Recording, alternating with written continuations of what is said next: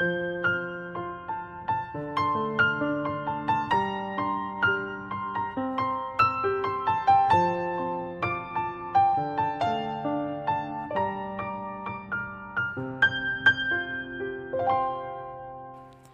家好，我们是读书郎，我是既然，欢迎收听由凯文·凯利所著的《科技想要什么》第五章“大发展”。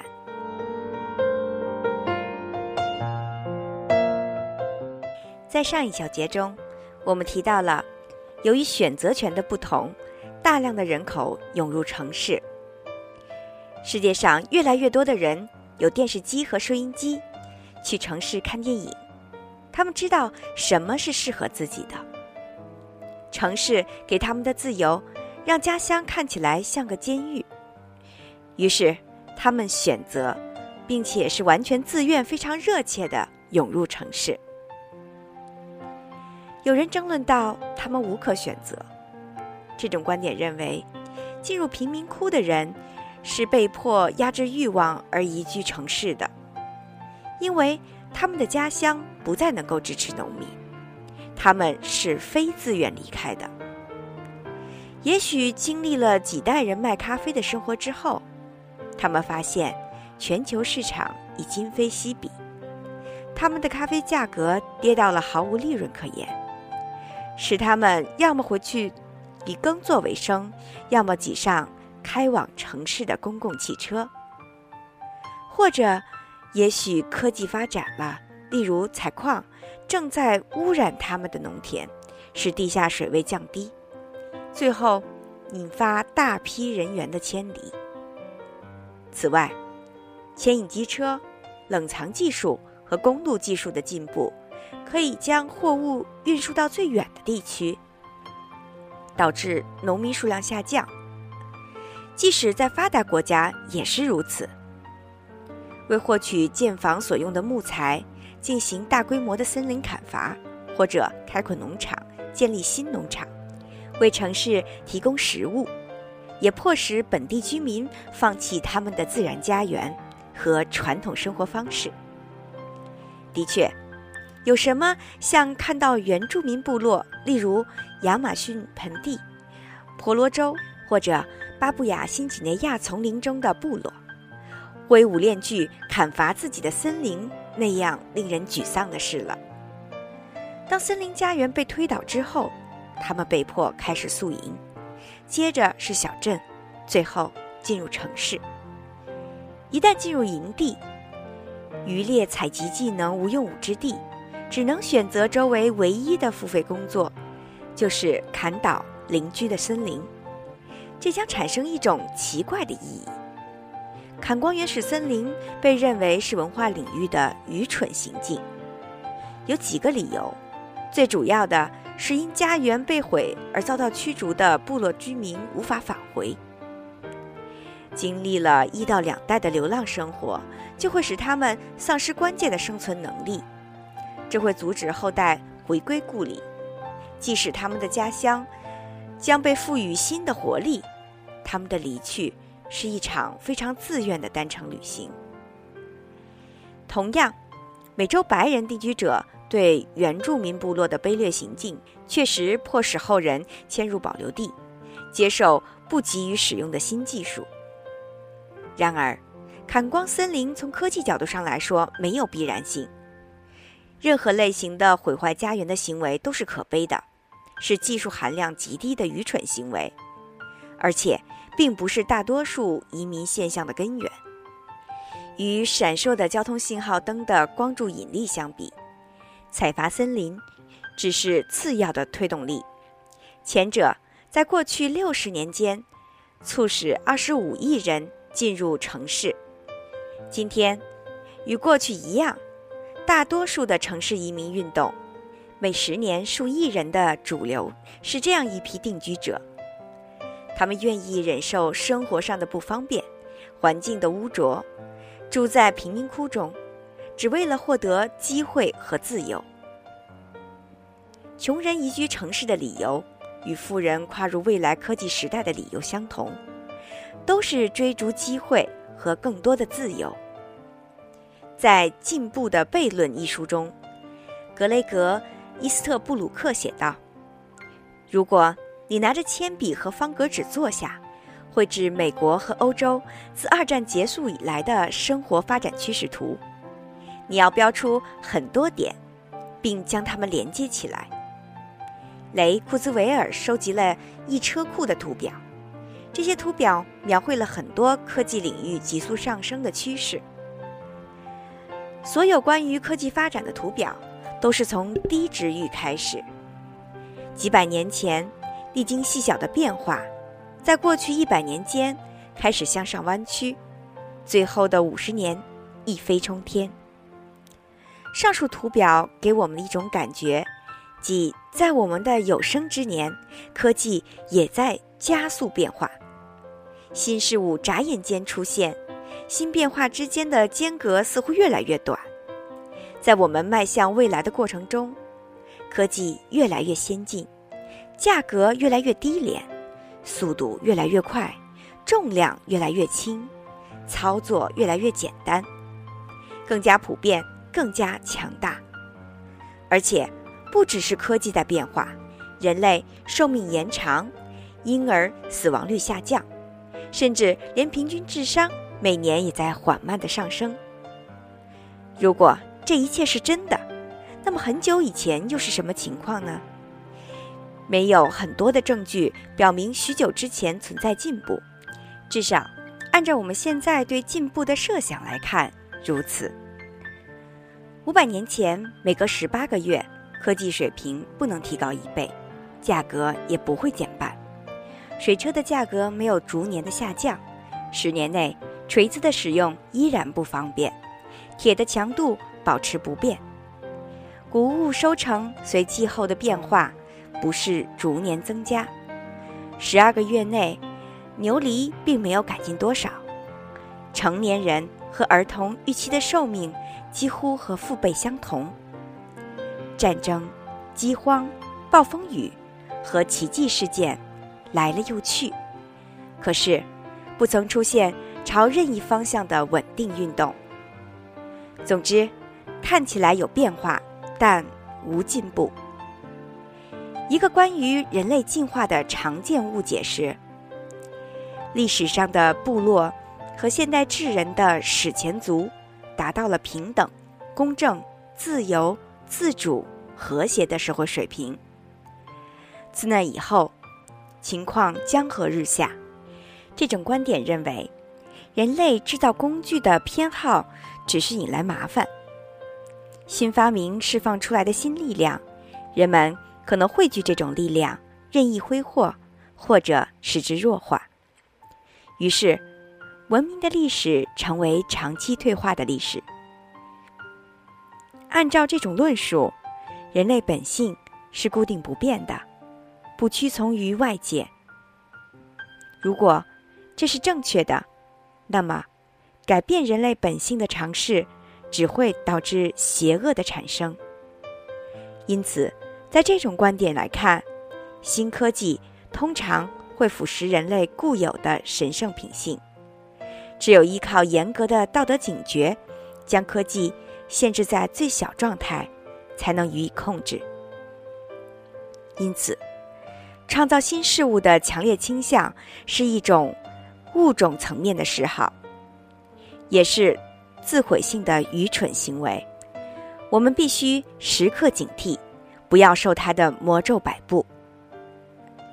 事实恰好相反，人类本性是可塑的。我们通过思维改变自己的价值。预期和自我认知，从类人猿时期开始，我们就在改变本性。而一旦发生改变，我们将继续深入的改造自己。我们的发明，例如语言、文字、法律和科学，推动了新的进步。这种进步作为现代社会的基础，如此根深蒂固，以至于。我们现在天真的以为过去也能看到类似的事物，可是我们现在认为，文明的甚至人道的事物，有许多是很久以前所没有的。早期社会并不是一派和平景象，而是战争肆虐。部落社会中导致成人死亡最常见的原因之一是被宣布为女巫或邪灵。这些迷信的指控不需要任何理性的证据。氏族内部违法的致命暴行是常见行为。我们定义的公正只针对亲近的部落居民，性别间普遍存在的不平等和强壮者的身体优势形成一种奖罚制度。很少有现代人会愿意接受这种制度的判断。但是，所有这些价值观适用于第一代的人类群体。早期族群的适应能力和韧性不可思议，他们制造艺术品。感受爱情，表达思想，他们非常成功的适应了生活环境，因为他们的社会准则是成功的，即使这些准则在我们看来不堪忍受。如果这些原始社团不得不依赖现代的公正、和谐、教育和平等理念，他们也许会灭亡。然而，所有社会，包括今天的原住民文化。都在进化并且适应环境，他们的进步也许无法感知，但的确存在。十七世纪之前的几乎所有文化，都把当时不引人注目的渐进式发展归功于天神，或者说唯一的造物主，直到人们不再把社会进步视为神迹，而归功于人类自己，进步的正向循环才开始出现。卫生设施让我们更加健康，因此可以更长时间的工作。农具使我们可以用更少的劳动换取更多的食物。小器具使我们的家更适合成为新想法的实验室。发明越多，生活越好。这里存在一个紧密相连的反馈环：知识增多，有助于我们发现。和制造更多工具，这些工具帮助我们发现和学习更多知识，而工具和知识共同让我们的生活更加轻松，寿命更长。知识、安逸生活和选择，以及幸福感的总体增加，被称为进步。进步的发生与科技的产生同步。但又是什么推动科技呢？人类文明走过的岁月，如果没有数万年，至少也有数千年。在这期间，人类不断学习，把信息一代代传递下去，可是没有进步。无疑，人们偶尔能发现新事物并慢慢传播，或者在独立条件下重新发现该事物。但是，任何进步，过去也许需要几个世纪才可以对此做出评价，都是非常细小的。事实上，一六五零年的普通农民的生活和公元前一六五零年甚至公元前三六五零年的普通农民几乎没有区别。在某些流域，例如埃及尼罗河流域、中国的长江流域。以及特定时期的特定地区，古希腊和文艺复兴时期的意大利，城市居民的命运强于同期历史平均水平。只是在朝代灭亡和气候变迁的时候才会转坏。三百年前，不同时期、不同地域的普通人生活水平几乎完全相同，人们长期忍饥挨饿，寿命不长，选择有限。为了繁衍生息而极度依赖传统，这种慢节奏的生命循环进行了数千年。突然，复杂的工业技术出现了，一切开始飞速的前进。那么，是什么首先引起了这场爆炸呢？人类进步的起源是什么呢？古代世界，特别是它的城市，从很多绝妙发明中受益。各个社会慢慢的积累了一些非凡成果，包括拱桥、沟渠、钢刀、吊桥、水车、纸，还有植物染料等等。这些创新都是以试错的形式实现的。某些成果可能需要几个世纪才能传播到其他国家。这种几近随机的进步方式被科学这项工具改变了。通过系统的记录、观念的论证、研究事物发生作用的成因，并且谨慎传播已证实的创新，科学。很快成为世界前所未有的最大的新鲜事物制造工具。对于一种文化而言，科学的确是更加出色的学习方法。科学有助于快速产生很多发明。一旦它降临世间，人们就拥有了优良工具推动自己飞速前进。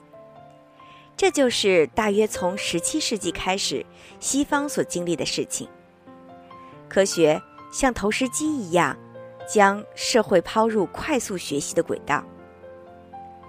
到十八世纪，科学引发了工业革命，城市在扩张过程中取得显著成就，人们的寿命增加，文化水平提高，新发明的速度加快。但是，有一个疑问：科学方法的必须要素是概念性的，技术性相当低。它被用于记录、分类以及通过实验检测理论的论据和时间。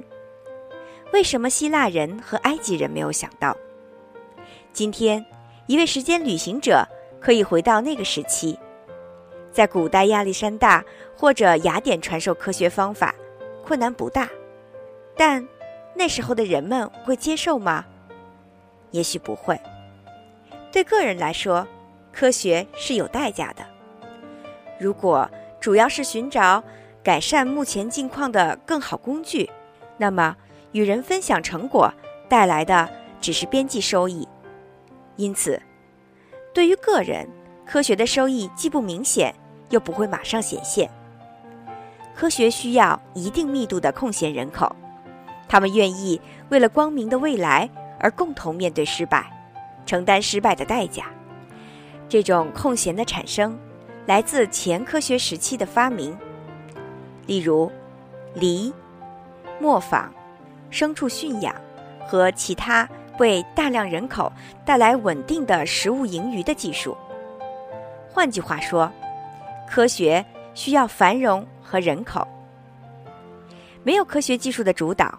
不断增长的人口遇到马尔萨斯制约时，将自行崩溃；而引入科学作为指导，不断增长的人口将产生正反馈环，其过程为：更多的人参与科技创新，购买了成果，推动更多的创新，这会提高人们的营养水平，带来更多盈余，增加人口，从而使循环扩大。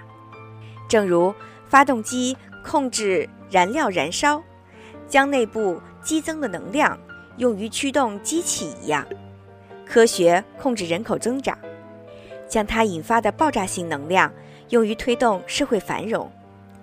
人口增长，社会也随之进步，反之亦然。两种发展显示出紧密联系。现代社会人口增加。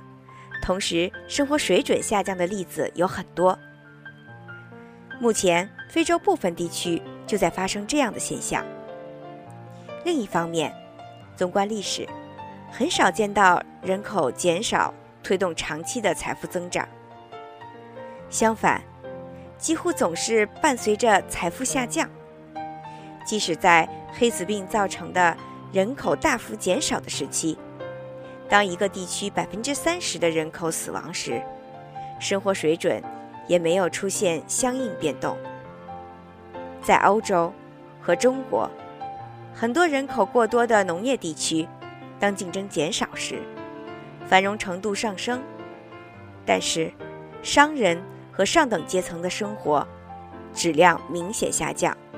这个时期存在生活水平的再分配，但没有净增长。黑死病的例子表明，人口增长是社会进步的必要而非充分条件。显然，进步的根基深植于科学和技术的结构化知识。不过，这种正向发展似乎还需要大规模增加人口。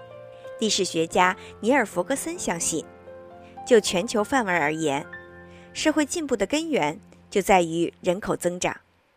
根据这个理论，为了使人口增长超越马尔萨斯制约，我们需要科学，但最终驱动科学并导致繁荣的是人口数量的增加。在这个良性循环中，人类经过思考，创造更多的发明。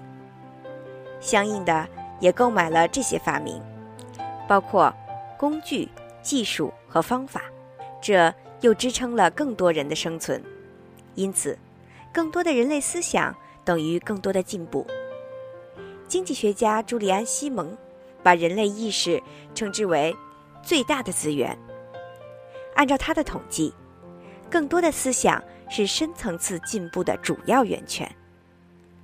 不管是作为主要成因，还是仅仅作为一个因素，人口增长在两个方面有助于社会进步。其一，一百万人的大脑思考一个问题，强过于一个人的大脑。单个人也许能想到解决之策，但更有可能的是，一百万人中有某个人找到了解决方法。其二，也是更为重要的，科学是集体行为，共享知识带来的灵光一现，经常优于一百万个单独的大脑。个体的科学基因是个谜，科学既是个人，也是集体认识世界的方法。一种文化的集体力量越大，科学就越能发挥作用。人口以相似的方式。对经济产生作用。我们目前的经济财富有很大一部分要归功于人口增长。过去几个世纪，美国人口稳定增加，确保了稳步扩张的创新市场。同时，世界人口数量也在上升，保证了全球经济增长。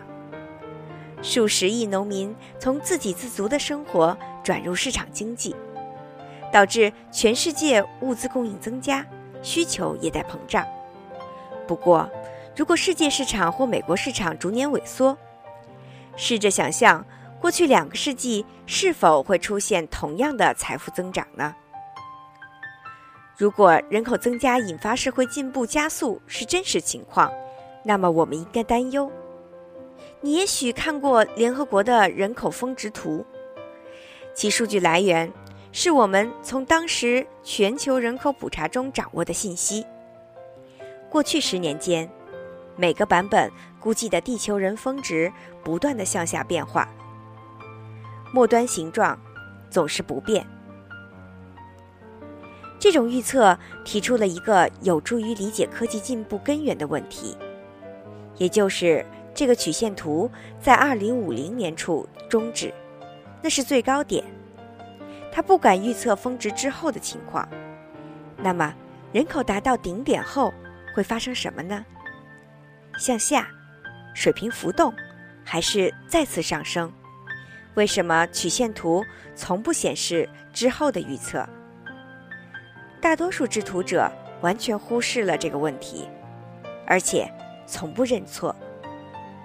只显示一半曲线的现象非常普遍，时间太长，以至于另一半无人问津。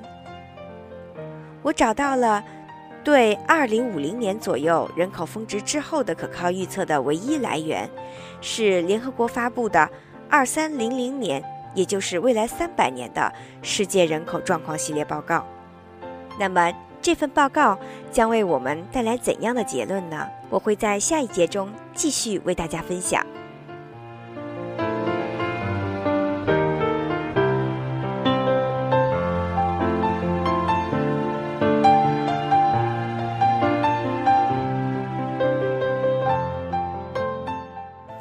感谢大家收听凯文·凯利所著的《科技想要什么》，第五章大发展。